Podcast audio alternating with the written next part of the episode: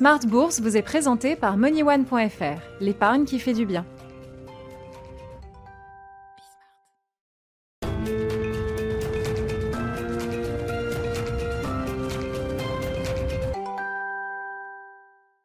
Smart Bourse, c'est votre double dose quotidienne de marché en direct sur Bismart, l'édition de la mi-journée 12h30 13h et la grande édition du soir 18h30 19h30 en direct également. Au sommaire de cette édition de la mi-journée, les achats à bon compte qui marquent ce début de semaine sur euh, les bourses européennes notamment avec un CAC 40 qui rebondit de près de 2%. On suivra l'ouverture des marchés américains cet après-midi qui est annoncée en hausse. Hein. Les indices futurs américains sont en nette progression au début d'une semaine qui sera très américaine avec bon nombre de statistiques qui euh, rythmeront les prochains jours, notamment en fin de semaine le rapport mensuel sur l'emploi américain pour le mois de septembre, un chiffre toujours un, chiffre clé pour euh, les investisseurs, pour les banquiers centraux euh, également. Semaine très américaine également sur le plan politique, avec le premier débat demain soir entre Donald Trump et Joe Biden. On parlera de l'actualité américaine comme chaque lundi à la mi-journée avec Thomas Coster qui sera avec nous par téléphone dans quelques instants, économiste senior en charge de suivre les États-Unis chez Pic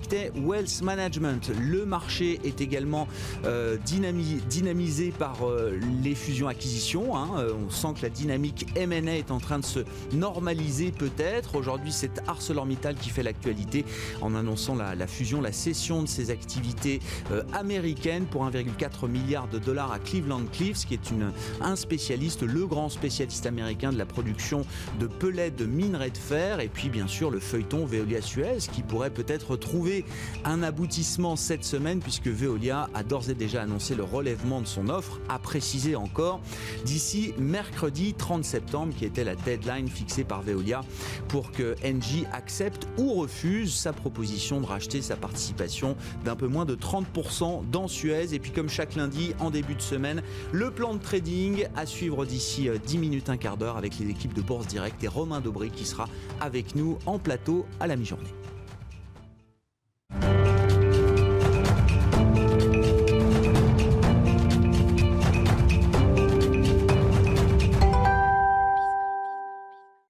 Séance d'achat à bon compte pour démarrer la semaine. Le résumé complet, les infos clés à mi-séance, c'est avec Nicolas Pagnès depuis la salle de marché de Bourse Direct. La bourse de Paris est toujours dans le vert à la mi-journée, gagnant plus d'un pour cent. Un rebond de la place parisienne qui se constate également sur les autres places de marché européennes. Le DAX gagne lui plus de 2%, le FTSE plus de 1% et l'IBEX plus de 1% également. Le rebond des valeurs technologiques vendredi sur les marchés américains et la clôture en hausse des trois indices américains sont venus redonner un peu d'espoir aux investisseurs européens plombés par les craintes sur le front sanitaire. Des craintes toujours présentes en France où les annonces se multiplient au fur et à mesure que l'épidémie progresse. Vendredi, la barre des 500 000 contaminations a été franchie en France, poussant le Premier ministre Jean Castex à expliquer la semaine dernière lors d'une interview sur France 2 que la piste d'un reconfinement n'était plus totalement exclue. Le ministre de la Santé Olivier Véran a de son côté assuré dimanche que pour le moment aucune salle de réanimation ne se trouvait en état de saturation. Mais Olivier Véran incite tout de même les entreprises à privilégier le télétravail autant que possible. Les investisseurs gardent également un œil sur la présidentielle aux États-Unis alors que le premier débat télévisé entre Donald Trump et Joe Biden doit se tenir demain mardi. Un premier débat dans un contexte compliqué avec un gouvernement américain qui donne l'impression de laisser les mesures de relance économique en arrière-plan. Donald Trump a d'ailleurs annoncé son choix de candidate pour remplacer Ruth Bader Ginsburg à la Cour suprême. Il s'agit de Amy Coney Barrett, un choix que beaucoup prédisaient. La nouvelle candidate qui doit encore être élue par le Sénat se définit comme une fervente catholique.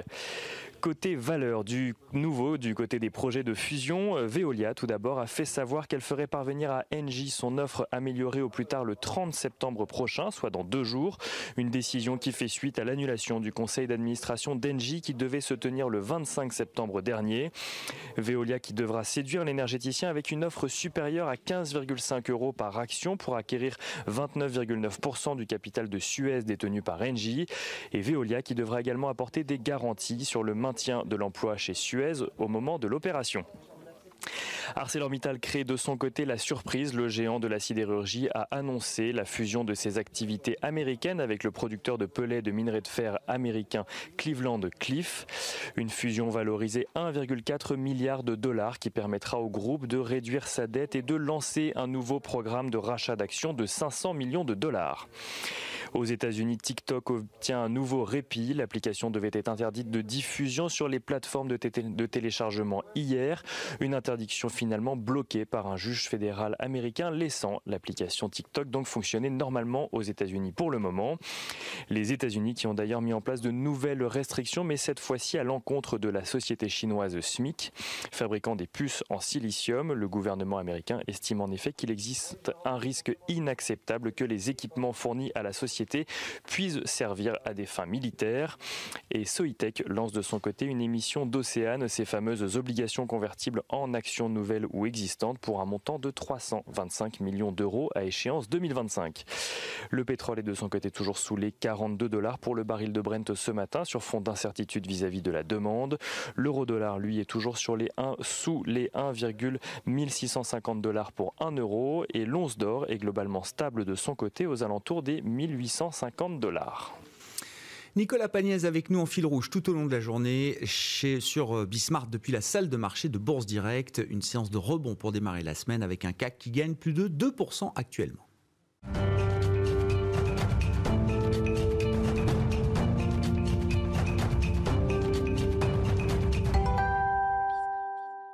Oui, les achats à bon compte qui marquent ce début de semaine boursière en Europe notamment. On en parle comme chaque lundi à mi-séance dans Smart Bourse sur Bismart avec Romain Daubry, membre de la cellule info d'experts de Bourse Direct pour le plan de trading. Bonjour et bienvenue Romain. Bonjour Grégoire. Effectivement, c'est fait un peu peur vendredi quand même. Le CAC passait sous 4700 points et puis finalement, la clôture américaine et puis le début de séance euh, en Europe euh, ce matin permettent de se rassurer un peu. Oui, ça permet de se rassurer un peu. On était toujours un marché très technique, donc il y avait des, considérations importantes. Sous 4750 points, il y a un petit risque. Il a été euh, évincé euh, en jeudi avec un niveau de couverture qui a été réaugmenté sous 4750 points. On avait beaucoup de couverture entre 4750 et 5050 points. Ça, c'est plutôt pas mal, mais on a commencé à attaquer la borne basse. Et pour des raisons techniques, c'est les mêmes que celles qu'on avait connues à la hausse sur le Nasdaq. Ben, l'accélération sous un niveau de marqué de couverture où la couverture est très concentrée, ça pouvait être dangereux. On a, on a étendu ce niveau de couverture sous 4650 points. Ça commence à être une plage un peu significative. Ça permet de donner de l'air. Et puis le marché a réagi sur ces niveaux-là euh, de façon extrêmement technique dès vendredi soir. Alors ça a commencé vendredi à 13h30.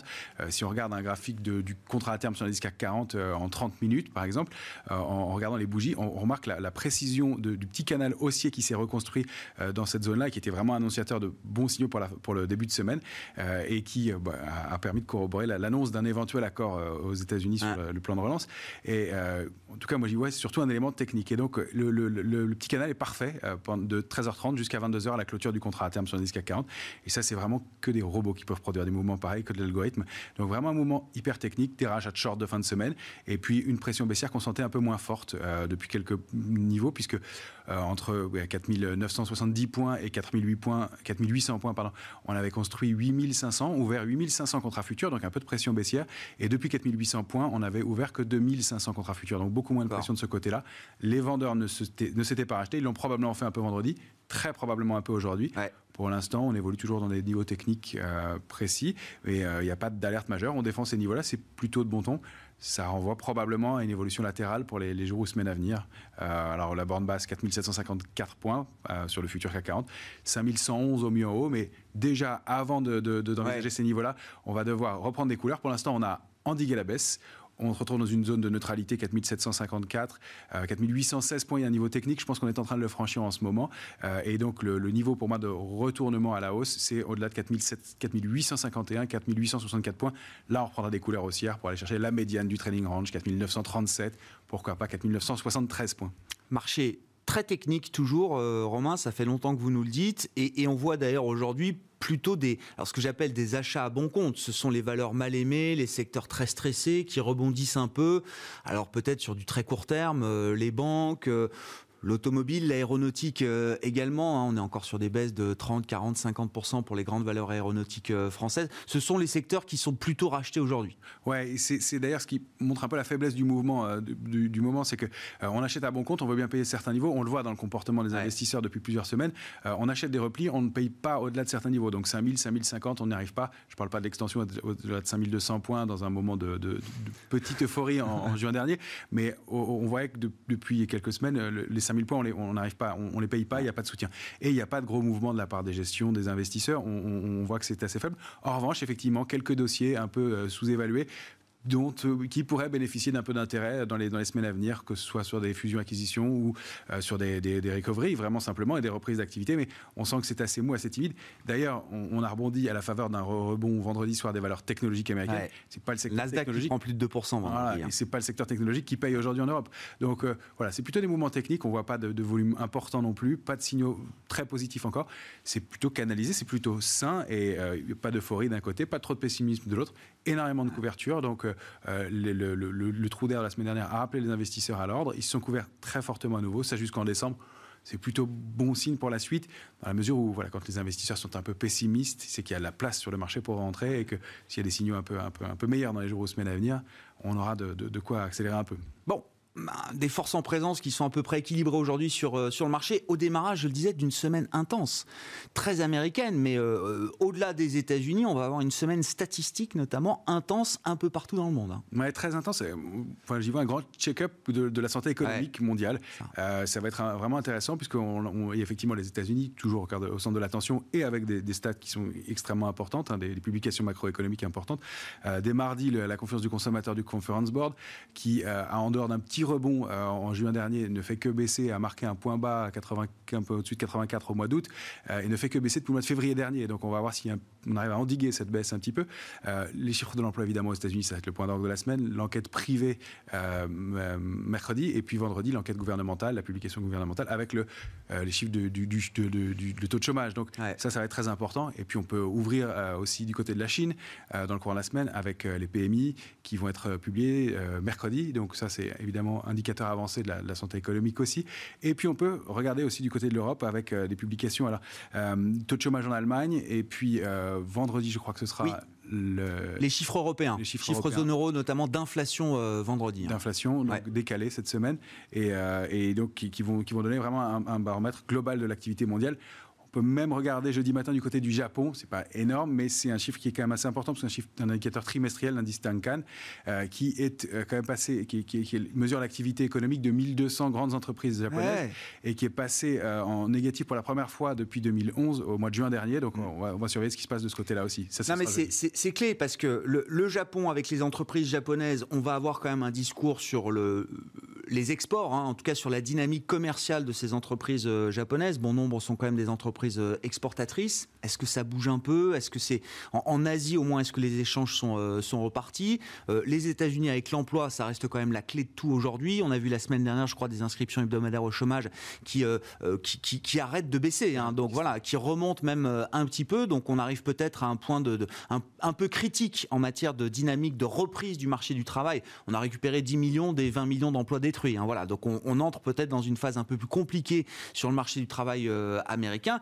Et puis en Europe, l'inflation, qui était déjà euh, excessivement basse euh, au mois d'août. Hein. L'inflation cœur était à 0,4% sur un an au mois d'août. Les prévisionnistes et les spécialistes de l'inflation nous disent que le chiffre du mois de septembre, là, qui s'est publié vendredi donc pour la zone euro, sera encore plus mauvais. Et Christine Lagarde s'exprime cet après-midi. Cet après-midi aujourd'hui. ça, ça, montre bien les enjeux quand même. Probablement volatile. On comprend pourquoi les investisseurs sont un peu en retrait, en tout cas fondamentalement sur ces, sur ces niveaux-là pour l'instant. Sur, sur l'euro-dollar, justement, là, quand on regarde les États-Unis, l'Europe notamment, on regarde toujours la parité euro-dollar. Et c'est vrai que le dollar, alors qui avait pas mal baissé jusqu'au début du, mois de septembre, euh, peut-être là dans la phase de retour un peu d'aversion au risque, on a vu quand même le dollar retrouver tout de suite un statut de alors, euh, valeur refuge encore. Ouais, et donc un mouvement de baisse sur, sur l'euro. on a cassé le, petit support 1,1735. Le mouvement est haussier, était haussier de, moyen et long terme maintenant. Clairement, on se posait la question de savoir si on allait sortir par le haut, par le bas de ce ah. range. la réponse est donnée par le bas. On vient de toucher un premier support important à 1,1606. La cible du mouvement baissier, si on duplique la taille de cette petite zone de congestion dans laquelle on, évoluait précédemment, c'est un 15,35. Donc on a des chances d'aller se réappuyer sur ce niveau-là. Le gros support et le niveau d'alerte, pour moi, il est plutôt aux alentours d'un 14,62. Euh, pas d'alerte et pas de retournement de tendance fondamentale. Euh, voilà, on, sait que le enfin, l'euro est quand même parti de 1,08 oui. Euh, au mois de mai-juin dernier. Donc l'accélération aussi a été brutale. C'est normal qu'on consolide un petit peu aussi de ce côté-là. Donc on reste dans une phase de consolidation du mouvement de réappréciation de l'euro contre dollar entamé ces derniers mois. Hein, Complètement, surtout que c'est des, mouvements qui sont vraiment en dents de scie. on voit que le mouvement de hausse a mis du temps à se mettre en place, hein, plus d'un an, un an et demi avant de se, de se développer vraiment, de franchir le niveau de 1,12 puis un 14,62 justement, qui était cette résistance qui devient ce, support vraiment important maintenant. Donc euh, il est normal qu'il y ait un peu de volatilité et d'ajustement, d'autant plus que dans ce contexte euh, évidemment assez, assez compliqué. Il faut noter que les marchés chinois seront fermés euh, à partir de mercredi, je crois, c'est ça hein, deux jours et avec Hong Kong, ouais, tout à fait. Et donc moins de moins d'éléments de ce côté-là aussi, euh, une période de fête importante. La semaine nationale de, de, fête, la Golden Week euh, en Chine qui commence à partir de mercredi et qui courra jusqu'au 8 octobre. Donc au-delà des marchés, il y aura quand même une activité sans doute un peu réduite euh, en Chine pendant cette cette période. Et, puis du point de vue des secteurs, mais vous le disiez déjà tout à l'heure pour conclure, Romain, même si on voit des achats à bon compte aujourd'hui, des, des, des secteurs très stressés qui reviennent un peu sur le devant de la scène, la hiérarchie sectorielle finalement n'a pas bougé au cours du mois de septembre. On a on a vraiment cru un changement de hiérarchie il y a quelques, quelques jours, quelques semaines. Euh, on croyait que ça allait, qu'il allait y avoir de nouveaux moteurs. Et non. La baisse du Nasdaq de 10% au début du mois de septembre a marqué les esprits. On s'est dit, tiens, c'est peut-être l'occasion de voir d'autres secteurs revenir.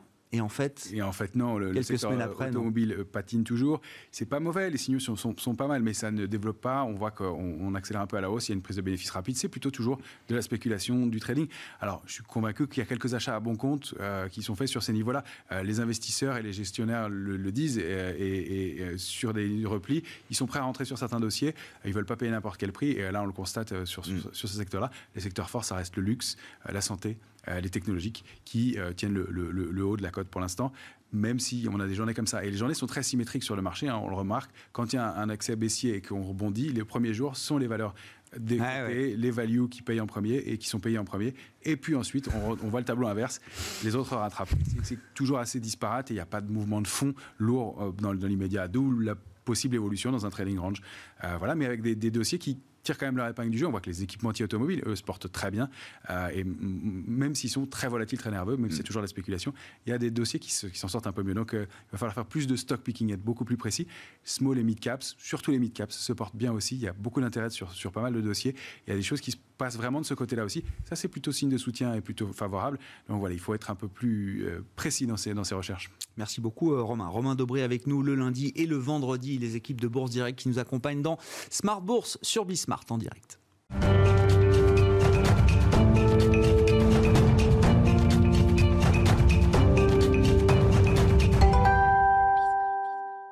La semaine américaine s'annonce intense sur le plan statistique et sur le plan politique, bien sûr, à 36 jours du 3 novembre, du vote euh, présidentiel américain. Thomas Kosterg est avec nous, économiste US euh, chez Pictet Wealth Management à Genève. Bonjour et bienvenue Thomas. Merci d'être avec nous. Question pour l'économiste qui suit forcément la politique avec euh, le premier débat demain soir, Trump-Biden, et la question de la fiscalité de Donald Trump là, qui s'invite peut-être dans, dans, dans ce débat. C'était déjà une question pour la campagne de 2016. Est-ce que Donald Trump peut balayer ce sujet de ces taxes ou de sa détaxe plutôt euh, des, dernières années aussi facilement qu'en 2016 selon vous, euh, Thomas? Alors, vous l'avez dit, cette semaine aussi, il y a ce, fameux débat télévisé. Alors, il y a des sondages qui ont été faits pour montrer, qui montrent que les, avis des Américains sont déjà quelque part un peu faits. Et j'ai bien peur, en effet, que cette nouvelle information, hein, c'est-à-dire euh, le fait que notamment Donald Trump ne payait que 750 dollars d'impôts en 2016 parce qu'il a été élu, voilà, ne passe un peu que dans le bruit hein, du, mm. euh, du, du, message cette, euh, cette semaine. Et clairement, c'est quelque chose que Joe Biden va essayer de relever hein, pour, le, pour le premier débat. Mais comme je l'ai dit, les sondages montrent que les Américains ont quelque part déjà fait leur, fait leur choix. Donc ça serait vraiment une question de, d'infirmer ou, ou, confirmé, mais, mais, mais pas d'informations additionnelles, j'ai bien peur à ce stade. C'était un thème qui était déjà présent, le thème des, du peu d'impôts payés par Trump était déjà très présent en 2016 et a été relativement évacué hein, euh, euh, à l'époque. Ouais, mais justement, enfin, même pour la base de Trump, quatre ans après le, le, le premier mandat, ça reste un non-sujet finalement, vous dites alors, je dis pas que c'est un non-sujet, mais je dis que euh, euh, déjà, un, Trump a une faculté euh, d'évacuer les sujets très importants. Il a une base électorale hein, qui lui est très fidèle. Hein, c'est ça d'ailleurs sa, force. alors, par contre, la base électorale est, assez faible, mais elle est très motivé. Hein, c'est un peu le contraire avec Joe Biden, qui a une base électorale peut-être un peu plus large, mais beaucoup moins enthousiaste, hein, beaucoup moins. Ce sera difficile. Et il faut d'ailleurs le, le, challenge de Joe Biden, c'est de faire venir hein, tous ces tous ces, ces gens euh, contre Trump euh, aux, euh, aux, urnes, mais il y a moins d'excitation dans sa propre base. Bon, il y a évidemment les têtes d'affiche, Trump, Biden, mais dans le camp démocrate, on, a également une pression là qui s'exerce sur les membres du Congrès, et notamment sur Nancy Pelosi, speaker de la Chambre des représentants, démocrate euh, bien sûr, sur euh, une initiative démocrate d'un plan de relance budgétaire de 2,4 euh, trillions de dollars, je crois. Thomas, est-ce que la pression peut être suffisante sur la partie démocrate pour envisager, je ne sais pas, des avancées dans les négociations avec les républicains?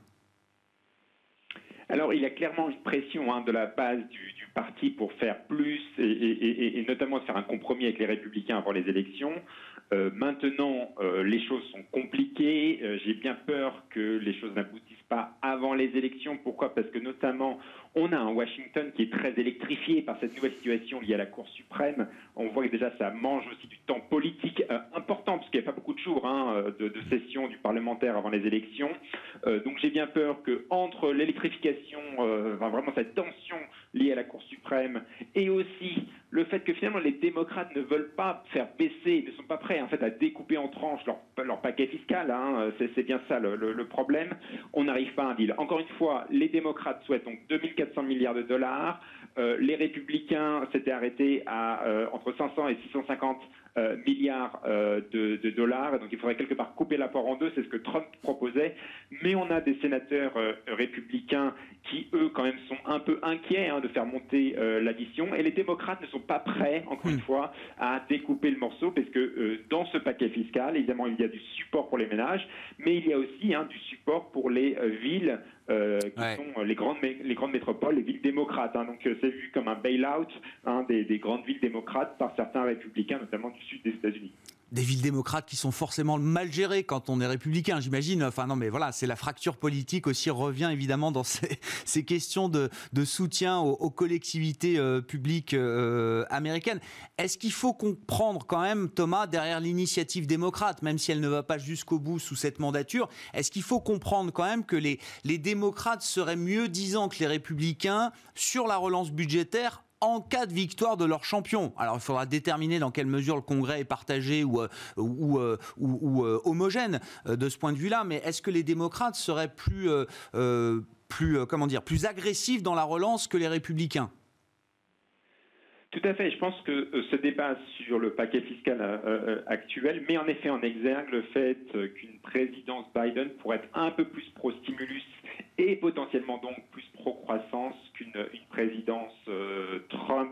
En tout cas, en lisant hein, le, le, le, ce qui se passe avec euh, les, notamment les sénateurs euh, républicains qui ont l'air de vouloir un peu réduire la voilure en termes de dépenses, dépenses budgétaires ou en tout cas faire un peu le, faire un peu du un peu stopper la, la machine qui, qui, qui, avance, la machine budgétaire, hein, et notamment ce, ce, déficit budgétaire aux États-Unis qui va quand même hein, aller à jusqu'à 25% du, du PIB cette année, ce qui est juste juste énorme. Euh, voilà, mais en effet, on a l'impression que euh, la présidence Biden, si présidence Biden il y a, euh, dans les premières semaines, on remettra l'accent sur ce paquet budgétaire s'il n'est pas voté avant les élections. Et en effet, on a l'impression que les fameuses hausses d'impôts qu'il a aussi promises seront potentiellement reportées à plus tard, ce qui fait que net-net ah. pour la croissance, ah on pourrait aller sur du positif. Effectivement, ça va être euh, intéressant dans un moment un peu critique pour l'économie américaine. Hein. C'est ce que vous nous dites depuis longtemps, euh, Thomas. Votre inquiétude, c'est quand même l'idée d'une, d'une, en l'absence de stimulus euh, budgétaire rapide, c'est une rechute de l'économie américaine au quatrième trimestre. On va avoir des, des statistiques intéressantes tout au long de la semaine sur l'activité américaine, la confiance du consommateur, l'activité manufacturière et puis le marché du travail en fin de semaine. Hein. Il y aura la grande photographie du marché de l'emploi pour le, le mois de septembre. Est-ce que, d'ailleurs, est-ce que ce sont des statistiques qui, euh, je ne sais pas, en cas de déception, permettraient de faire avancer les débats peut-être aux États-Unis, euh, Thomas? Tout à fait. Hein, et un des vrais problèmes euh, en termes de statistiques, c'est qu'on a eu un taux de chômage qui était bien meilleur qu'attendu. Hein. Il a baissé à 8,4% au mois d'août. Et ça, c'est un peu le problème, puisque on, les membres du Congrès, mais aussi d'ailleurs les membres de la Réserve fédérale, ont dit mais pourquoi, euh, pourquoi faire plus euh, alors que l'économie finalement s'améliore? Et, et, là, c'est un peu le problème, puisqu'on voit que les autres indicateurs, notamment les inscriptions hebdomadaires au, au chômage, les indicateurs de mobilité aux États-Unis, tout ça, on voit une stagnation. Donc en fait, le taux de chômage était un mauvais indicateur à regarder, mais malheureusement, c'est le plus regardé. Donc en effet, euh, il faudra regarder cet indicateur euh, vendredi, parce que s'il y a une stagnation du, marché, enfin, du marché de l'emploi et donc une stagnation du taux de chômage, là en effet, ça pourrait remettre un peu un coup de fouet dans les discussions. Euh, mais j'ai bien peur qu'il faille aussi peut-être un peu plus de pression de Wall Street ah. sur le Congrès pour faire bouger les, les lignes. encore une fois, là, le, le, vrai problème, je pense que c'est que le temps politique au Congrès est maintenant surtout dévolu à la, question de la Cour suprême plutôt qu'aux questions euh, budgétaires. Euh, voilà. Et puis un dernier mot pour dire quand même que un chiffre important cette semaine, ce sera euh, les revenus des ménages. Je rappelle que dans cette récession, ce qui était l'originalité, c'est que les revenus des ménages ont en fait augmenté puisque la réponse budgétaire américaine a été tellement expansionniste qu'en fait les revenus ont monté, hein, ce qui est vraiment rare dans une récession. Et donc le problème maintenant, c'est que ces revenus, s'il n'y a pas de nouveaux programmes euh, fiscaux, budgétaires, ces revenus vont se remettre à redescendre vers la moyenne, entre guillemets. Mm. Et ça, ça va être le vrai problème pour la croissance américaine dans les prochains mois. Dépenses et revenus des ménages américains qui sont publiés ce jeudi. Le rapport mensuel sur l'emploi, ce, sera vendredi. Et bien sûr, demain soir, le premier grand débat entre Donald Trump et, Joe Biden. Merci beaucoup, Thomas. Thomas Coster, qui est avec nous par téléphone depuis Genève chaque lundi à la mi-journée dans Smart Bourse. Économiste senior en charge de suivre les États-Unis pour Pictet Wealth Management. On attend une ouverture en hausse, d'ailleurs, cet après-midi à, Wall Street. Hein, on a vu une accélération à la hausse en fin de séance vendredi avec un Nasdaq qui gagnait plus de 2%. Les indices futurs américains sont bien orientés et l'ambiance est plutôt au rebond et même très largement au rebond à la mi-journée euh, en Europe puisque le CAC gagne autour de 2%, un peu plus de 2%. On revient à 4830 points sur le CAC 40 à Paris avec un, un rebond des mal aimés. Les achats à bon compte marquent cette première séance boursière de la semaine avec des secteurs comme euh, les constructeurs automobiles, les valeurs bancaires ou les valeurs aéronautiques qui s'en tirent le mieux aujourd'hui sur cette séance. On fera le point euh, évidemment après la clôture ce soir dans votre deuxième édition de Smart Bourse à partir de 18h30 en direct.